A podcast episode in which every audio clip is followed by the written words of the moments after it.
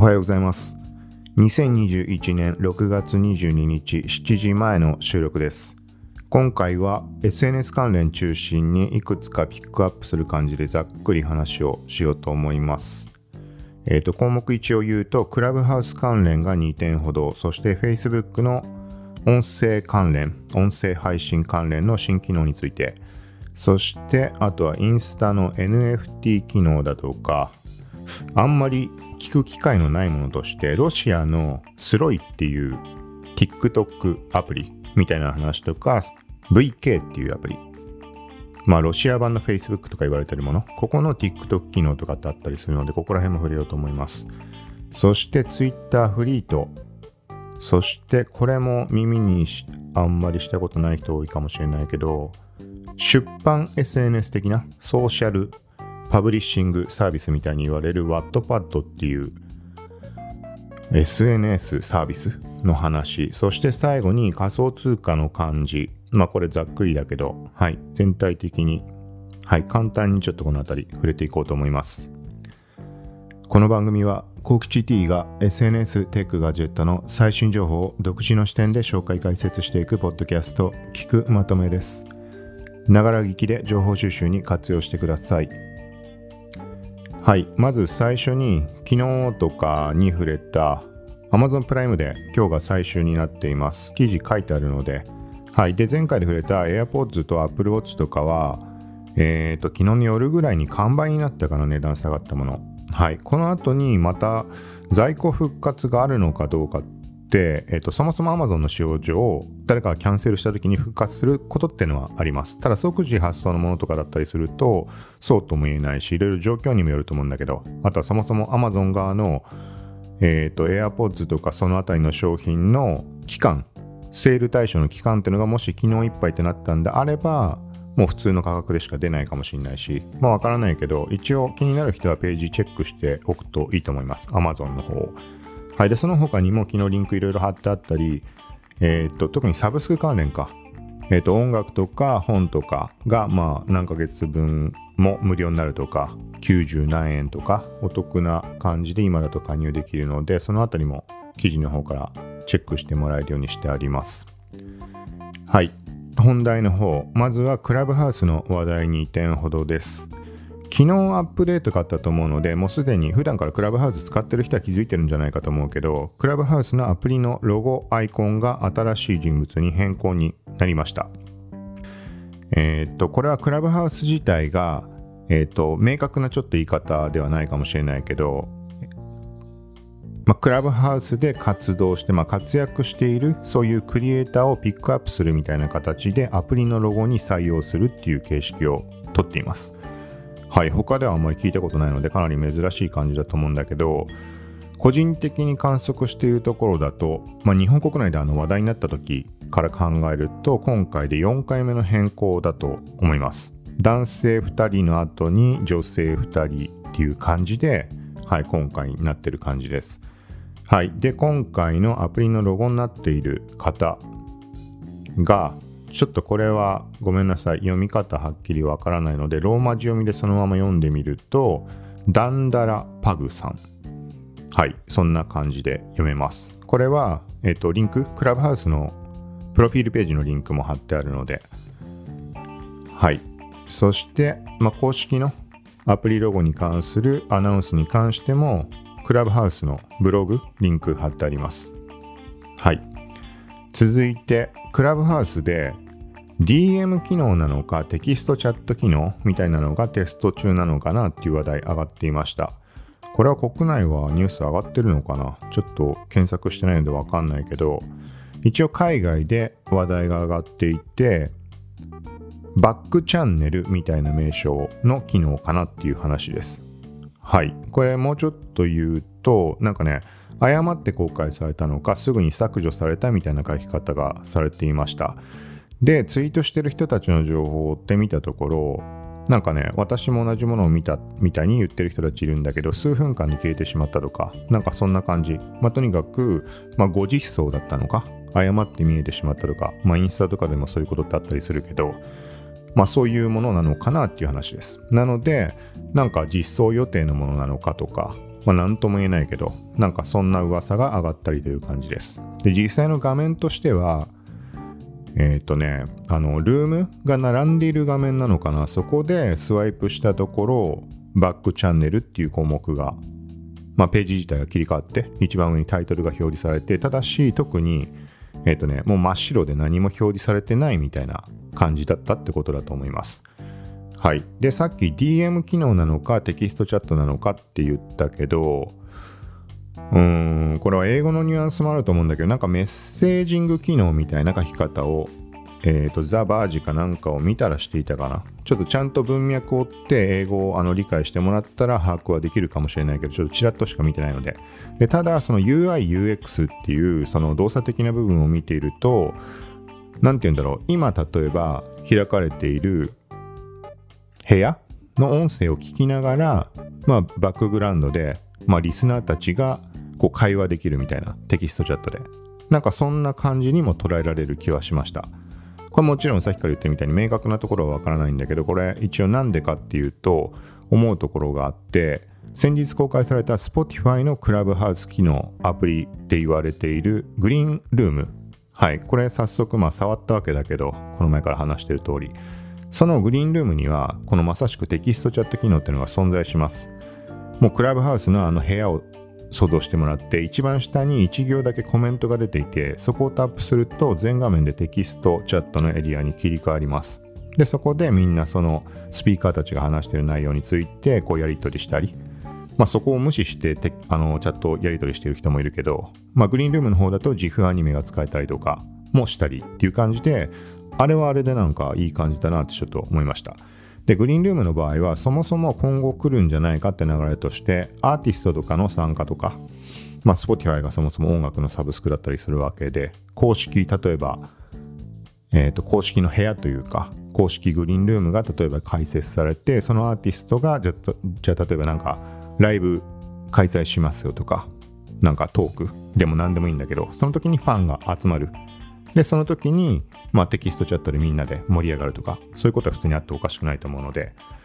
はい、ちょっと話それたけど、まあ、要はそこの、それを直前に見ていたので、今回クラブハウスの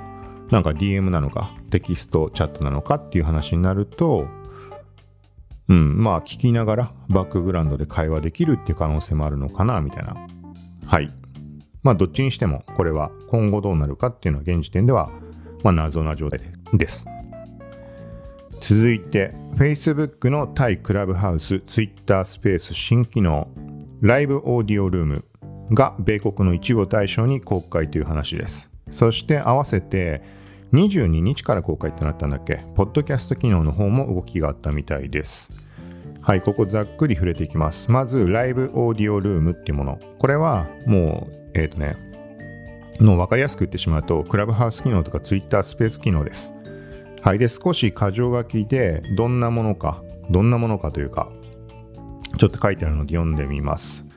iOS が対象とのことです。そして一部の著名人や Facebook グループを対象に公開。まあ、要は多分ホスト権限ということだと思います。ここの話が。はい。で、スピーカーは最大50人。で、リスナーは無制限。で、Android もアクセスも可能。はい。だから配信にあたっては多分、現時点は iOS のみ。でも聞くのは Android からもできますよって話だと思います。はい。ただ、これが、えっ、ー、とね、まあ、これもきっちり文章とかを英文のとか見たり、国内でもまあニュースはこれ上がってるかもしれないけど、見ればどっか書かれてるかもしれないけど、個人的に把握しているところでは、このスピーカーとか、その人たちが米国っていうところは分かってるけど、聞くのに参加するのができるかどうか、他の国から。はちょっと把握できていないです。実際のところ、いろいろちょっと調べてみたんだけど、例えば配信中のものがないかとか、けど、たまたまそういう配信にぶつからなかっただけなのか、うん、まあ見当たらないんだよね。まだ限定的なものかもしれないけど、その配信できる人たちっていうのが。そう。なので、これはまあ何か分かったら、また別で話をしようと思います。はい。で、もう一つ特徴というか、えー、と Facebook 側のメリットになりそうなものとしては Facebook Pay で購入したスターっていう、まあ、バーチャルギフトみたいなものがあります。それで投げ銭することが可能。まあ、支援がすることが可能っていう感じです。はい。で、このスターっていうものは、そもそも、えっ、ー、と、Facebook Watch だっけ？あの動画見たりとか、えーと、ゲーム実況している人とかに、まあ、投げ銭的に使える機能。はい、スターっていうのが。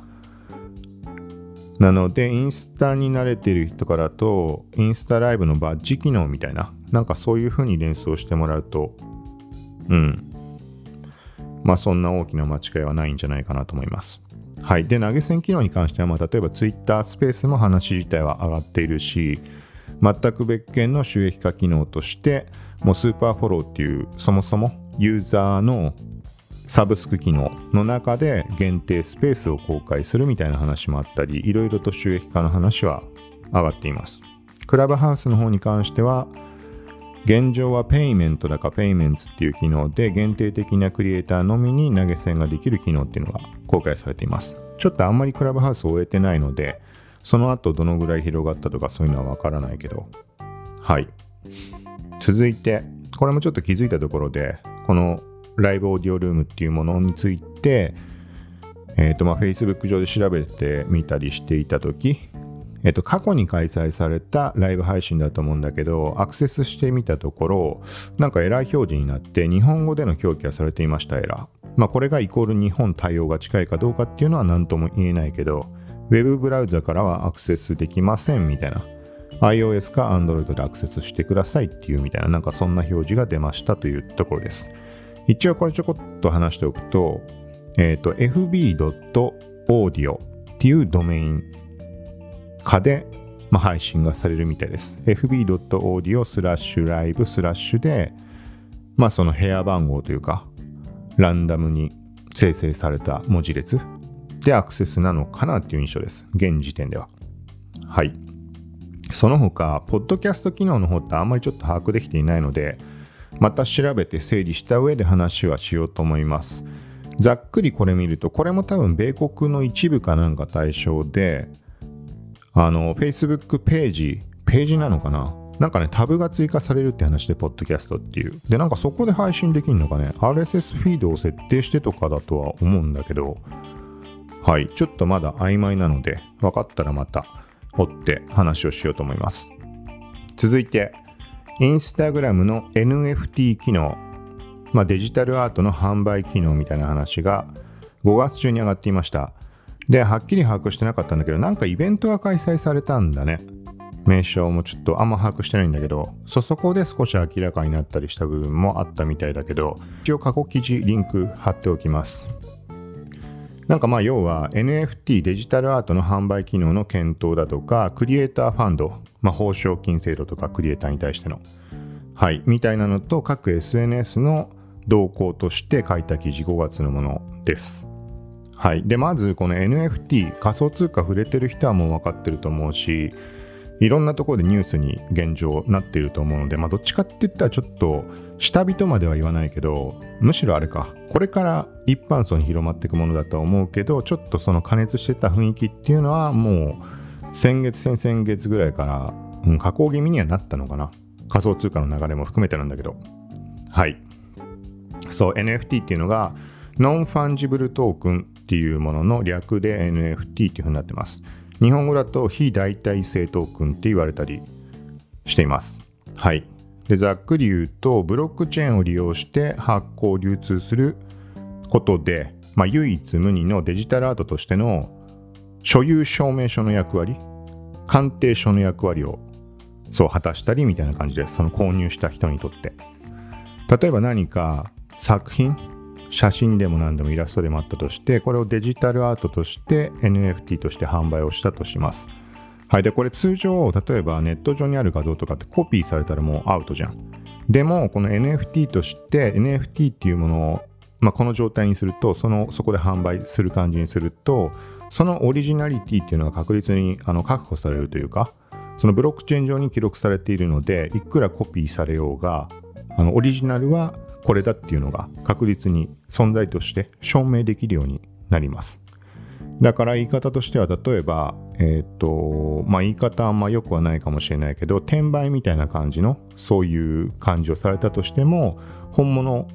というか原本にあたるようなものがどれかっていうのは確実に明確にわかる。はい。で、あとは、例えば、え、ー、と、音楽の話とかもよく上がると思うけど、例えば、その音楽を使用して何か、えー、と別の作品を作ったでもいいしビジネスに利用したとかでもいいんだけどその時にそのオリジナルの持ち主のところにお金が還元されるみたいなそういう流れもあのできる。技術的には可能というかそうみたいな感じのものです。でこれがインスタ上で販売っていうのはまあ単純になんかねクリエイター活動してる人とかも多いと思うしそうそこで販売機能がついてつくんであれば当然買うこともできると思うのではい。まあなんかそういう流れも進んでいますよっていうところです。はい。で一部でこれはなんか商品の販売機能というかなんか画面が上がったりもしていました。ちらほら話が出始めてきている印象です。はい。この辺りもまだ大きな動きはないとは思うけどちょっと何か分かったらまた話をしようと思います。続いてちょっと先に分かりやすいところからいこう。ちょっとメモ帳を見ての話なだけなんだけど。Twitter フリートの話題です。これは特に新機能とかどういうことでもあのそういうことでもないんだけど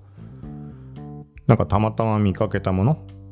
Twitter フリートでブロック済みのユーザーのツイートを誰かがシェアしていた時。あのフリート上にツイートって載せられると思うんだけどそその時はブロックしているアカウントのツイートが含まれているフリートですっていう表示が出て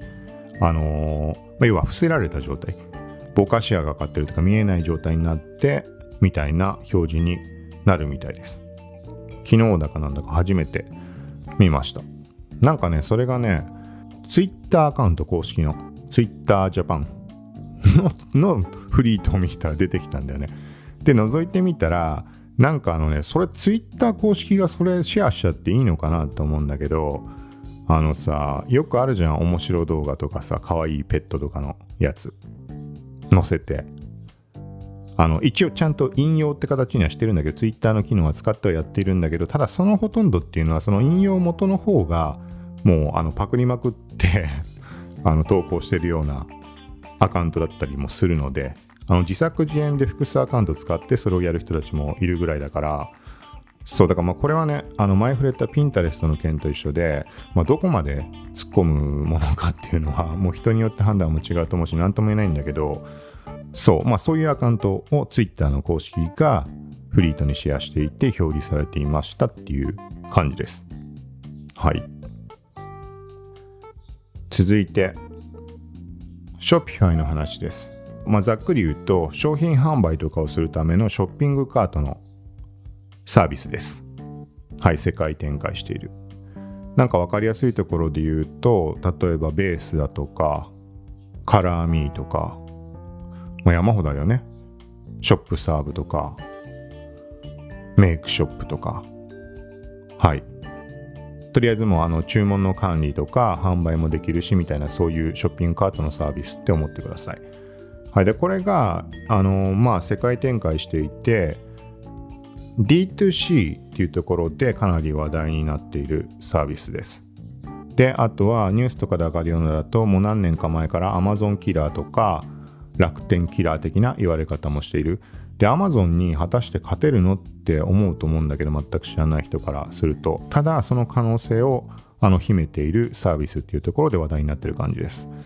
はい、でそんなにそっち方面詳しいわけではないけど普段触れているような SNS 方面で考えると SNS との連携っていうのをすごい強化していて例えばえー、っと現時点でも例えばインスタショップ機能。これは普通にまあこれは別にショッピファに限らず連携はできるけど普通に使えるしあとは話としてはえー、っと TikTok とかとの話も確か上がったよね。あれはあれか。広告機能の方だっけ？でも多分、広告じゃなくて商品販売の方の話も海外では上がってた気がします。はい、ちょっとここは明確じゃないっていうのもあるけど、なんかね、とにかくね、いろんな SNS との連携っていうところで、はい、話上がっています。なので、そういう意味でも相性がいい？はい。まあ、要は SNS で自分で集客、自分たちで集客をして、で、なおかつ販売に関しても、まあ分かりやすいところで言うと Amazon 楽天とかみたいなショッピングモール形式のものを介さずにはい。まあ自社とか自分クリエイターであれば自分自身で開設したストアショップで直接もう顧客とのやり取りというか販売ができるっていうところ、まあ、当然手数料とかはえ、ー、と、まあ、ショピアを使うこと自体の利用料はかかるけど、まあ、コストを抑えたりだとか、そういう面にもつながるっていうところで、いろいろ話題になっているサービスです。めちゃくちゃ前置き長かったな。はい。そう、本題の方が、え、ー、と、もうこれ、あの、簡単に済んでしまうんだけど、毎週水曜日に日本の Shopify 開発者向けのライブ配信を開始っていう発表が上がっていました。Shopify Japan が、はい、公開していました。で、一応これリンクを貼ってあります。これ見てみたら、Twitch で開催するんだね。うん、なんかみたいです。なので、まあ、開発者向けとなってるから、あのー、運営向け、運営する人向けのそういう視点で見てどうなのかちょっとわかんないけど、はい、興味ある人は見てみるといいんじゃないかなと思います。毎週水曜日。だから初回が明日23日からってことかね。はい。23日でなんか思い出した23日までのものが何かあったはずだけどな。ちょっと思い出せないな。はい、次。ソーシャル出版アプリ Wattpad が公式グッズ販売開始、ショップもオープン。米対象。はい、これはもう単純に、まあ、Wattpad っていうところが公式グッズショップ作りましたよっていうだけです。で、Wattpad っていうのは、これもあんま聞き慣れない人も多いかもしれないけど、小説を投稿するサービスです。まあ、日本にもね、有名なのあると思うけど、あんまそのあたり詳しくないけど。そうで、これがね、多分ね、紙のものまで出版できるとかそういうものだったっけな。だからソーシャルパブリッシングみたいに言われてるんだと思うんだけど、はい。で、過去記事これ2019年に書いたもの。あんま内容覚えてないんだけど、タイトルごちゃごちゃ書いてあるからちょっと言ってみると、出版部門を設立したとか、テキスト版 YouTube、Wattpad Studio、なんか新機能なのかね。まあなんかそんな感じです。でまあソーシャル出版サービスみたいな感じ。そこがグッズショップの解説。ちょっとこのグッズショップはちょっとよくあんまわかんないんだけど、なんか変な言い方だけど、だから何みたいな感じにはなっちゃう気はします。ただなんかデザインがされたグッズっていうだけ、例えばマグカップとかっていうだけなので、はい。で、過去記事は、これはそう、そのなんかサービスの新機能とか、なんか新しくロゴが変わったとか、そういう時に触れたんだけど、これね、もともとこのサービスを知った理由っていうのが、写真を無断で使用されていたっていうのからスタートしました。そう、そこについてもごちゃごちゃ ちょっと書いてあるんだけど、そこの、あんまり日本では話に上がらないようなサービスって何で気づくかっていうと、結構その写真を無断で使われている、あの、販売している写真をってことね。そうっていうところで気づくことあったりするんだよね。だからなんかまあ、ある意味総裁っていうところもなくもないかなみたいなことを多分記事の中でも触れていたかもしれないです。そうなんかそんなところの流れもあって、あれだ、今まさしく Twitter 側に関した写真関連のちょっとちらほら触れたのかな。あとはなんかリプが来てたんだ。アンスプラッシュって有名なのを知ってる人も多いと思うけど、えー、のまあフリーの素材、写真素材サイトアートっぽいものもたくさんあったりするんだけど、そこに10枚ぐらいだけアップしていって、そうなんか使った時よかったら、あの、リプライとか送ってもらえたら嬉しいですみたいに一応書いてあるんだけど、そうするとたまにこう、そう教えてくれる人がいるんだよね。そう、それでなんかシェアしたりしました。続いて、これもあんまり日本では馴染みのない話題かもしれないです。ロシアの Facebook みたいに言われる、いや、えっ、ー、と、VK、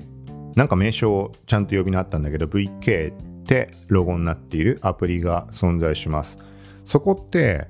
あのね、前から触れているんだけど、片っ端からこの世界の流れになっている、今トレンドになっている機能をガツガツ、まあ言い方悪く言うとパクって、すごい勢いで実装ししていく感じがあって、とにかくそのスピード感が半端ないっていうのが、まあ昔から見ていて、感じます。ツイートで全部スレッドで昔からやってるので、それ見てもらうと分かると思うんだけど、はい。で、これ、TikTok 機能ももうすでに当然のように実装していて、あのね、後で調べてみたところ、インスタリールよりも先に実装されていました。インスタよりも早く動いた。はい。で、まあ、まあまあ TikTok みたいに使えるんだけど、ここを久しぶりに見てみたら、えー、っと、デュエット機能、TikTok の。他の人の動画呼び出してそこの隣で自分もなんか例えば同じことしたりとかその動画に反応してみたりとかあると思うけどそうそういう機能。インスタ側で言うとリミックス機能。これが実装されていましたという話です。まあこれ実際に使う人とかはいないと思うけどそうまあこれはクリエイターとかで言うと あのねある意味なんていうのかな。他の人、競合がいない場所で戦う的な意味合いでは、これはメリットあると思います。個人的にメリットを感じたこともあるんだけど、今ってまあほぼ、まあ何も使ってないというか、そう、だから例えば写真、俺で言ったら写真とかの話だよね。だからこれはフォトグラファーとかイラストレーターとかそういう人たちにっていうところで話をしているんだけど、そう、ロシアでさ、ロシアのサービスで写真とかイラストを投稿する人っていないじゃん。中国とかだとさ、例えば割とやる人いると思うんだけど、そう、ロシアでやる人っていうのは限られてると思うから、そういうところで、あのー、ていうのかな、差をつけられるというか、一定のメリットありますよって話です。で例えば VK の中とかも、もう俺自身があんま写真をね、アップしたりとかしなくなったっていうのもあると思うけど、2年前ぐらいまで割とこう、いろいろ動いてた時期にまでは、なんかね、やっぱね、これはまあ、いろいろ自分が動けばそうその反面起きることとしてやっぱパクられてすごい勢いで掲載されるみたいなのってあったりしてでこれはね一応名前とかくれ載せてくれたったかまあねそんなあれでもないんだけどなんか10枚ぐらい写真をまとめてなんかアップしてでなんか結構そのロシアの そのアプリの中で見られてたりするんでねそんな爆発的ではないんだけどあの多くても何百とかいいいいねとかね。ぐらいなんだけど、なんかこれはあのね、一定のメリットもあるので、本当に、あのー、競合に当たる人たちがいない場所でやるっていうのは、まあね、そりゃ、うん、メリットってあると思うので、なんかそういう意味合いで、まあ個人的にはいろいろ試してた中で、新機能とかについても拾ってるみたいな感じです。はい。で、よくよく見てみたら、これまあ参考程度にってとこなんだけど、えっ、ー、とね、ライブ機能ってそもそももうね、あのー、インスタなんかよりもはるか昔からついてるんだよね、多分。この VK って。まあ、Facebook 機能、Facebook みたいなものなので、なんかもうそこに全て集約されているから、まあ、当然といえば当然なのかもしれないけど、まあ、ポッドキャストとかの機能もあったりするし。はい。で、そのライブ機能の中に製品タグ付けとか、アンケート機能とかっていうのも今はついているみたいです。はい。そう。で、これはね、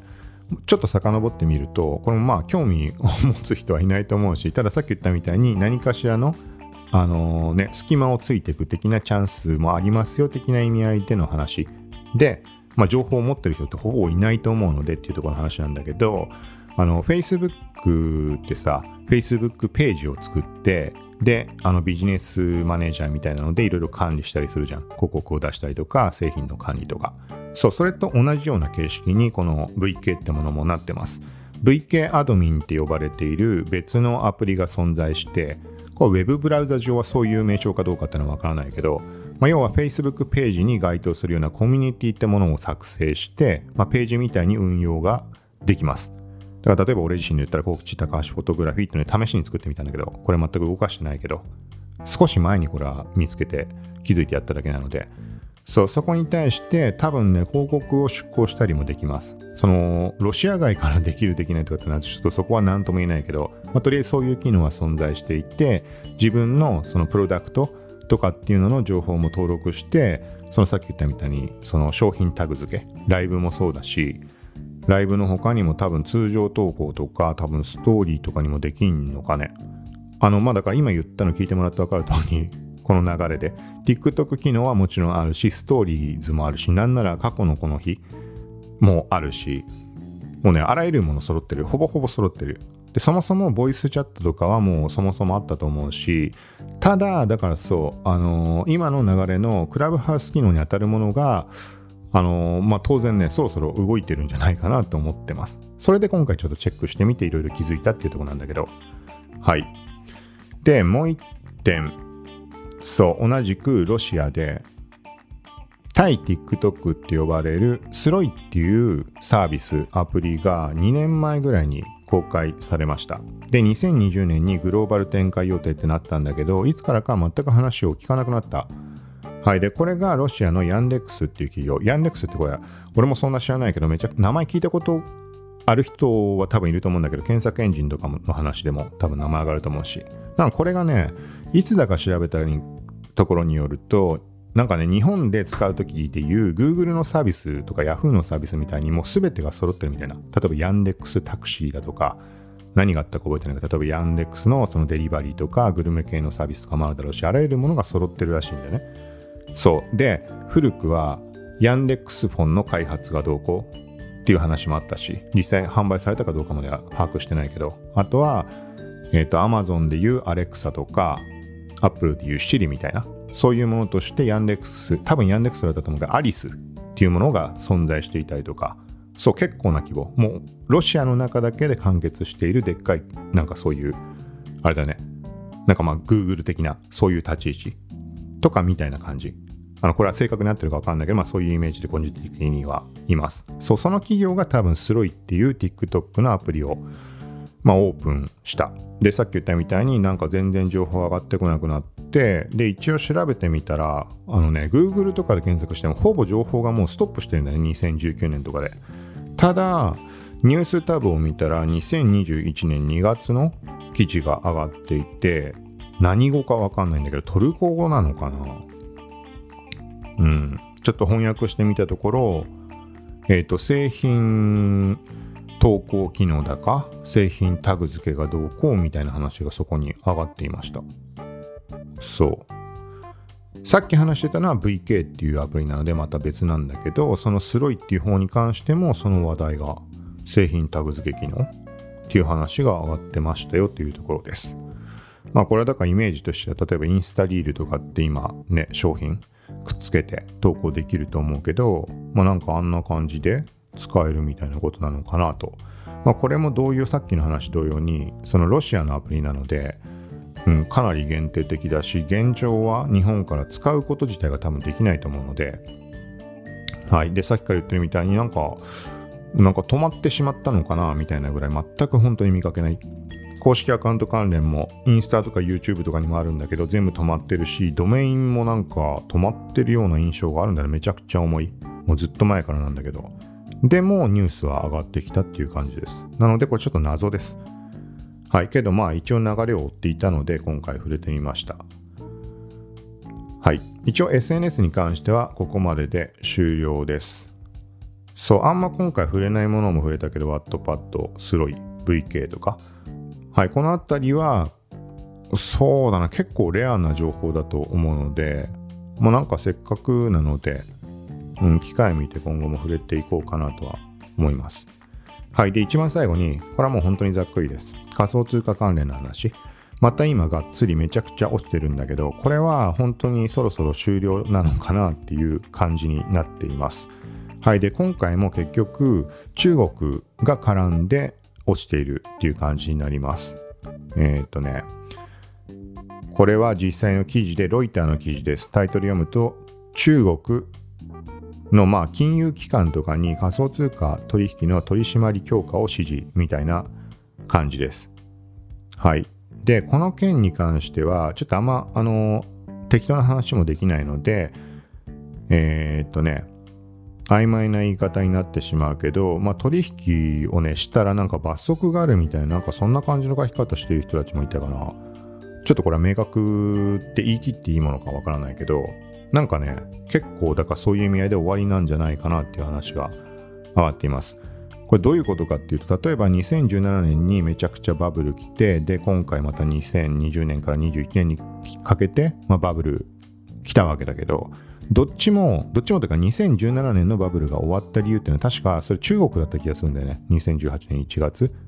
そう。で、その後も中国の関連の規制が入った時にどうこうっていろいろあったりするんだけど、今回も少し前に中国関連の話があってそこで一気に落ちて、で、また改めて今回、ここ数日の話だよね。そうでまた一気に落ちてっていうところで、なんだかんだ中国が もう動いたら終わりなのかなっていう規制方面に、はい、みたいな印象です。で、まあ、触れてる人はわかると思うけど、ここ最近に関しては、イーロン・マスクさん、はい、が発言するたびに、こ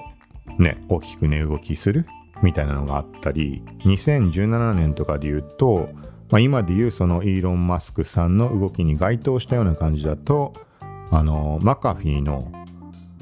マカフィーのあれは創業者って言ったらいいのかな？ジョン・マカフィーさん？はい。が発言すると、その通貨が爆発的に上がって、マカフィー法、マカ法とか言われたりしたんだけど、そうだからなんかね、個人的な感覚としては、もうこれただの雑談だけど、その、ジョン・マカフィーってきて、中国で大暴落して、で、また2021年になって、今度はイーロン・マスクさんの影響っていうところと、プラス中国でまた崩壊みたいな、なんかそんな感じがすごい頭の中に浮かぶというか、はい、考えてみたら、だから今ってあれだよね、そのジョン・マカフィーのジョン・マカフィー法とか聞かなくなっちゃったもんね。あんま気にしてないかわからないけど。はい。まあ、みたいな感じです。はい。で、この中国関連の仮想通貨の動きに関しては、あの、時々触れているリンクスっていうサービス。はい。リンクス株式会社っていう名称になるのかな。この前、文章っていうサービスも多分、ローンチしたと思うけど、同じ会社だよね、多分。はい、そこの COO、サニーさんって方がいるんだけど、その方の情報を見ておくといち早いです。はい、かなり、あの、本気で取引とかしてる人は、まあ別に俺が言うまでもなく知ってると思うんだけど、そう、情報を追いたい人は、その方のツイートとかを見ると多分いいと思います。今回の件もそうだし、少し前の件も、あの、かなり早い段階で情報を出していたし、あとはそのリンクスっていうサービス、前から言ってる仮想通貨版の LINE のグルチャとか、オプチャみたいな、まあ、テレグラムっぽいものなんだけど、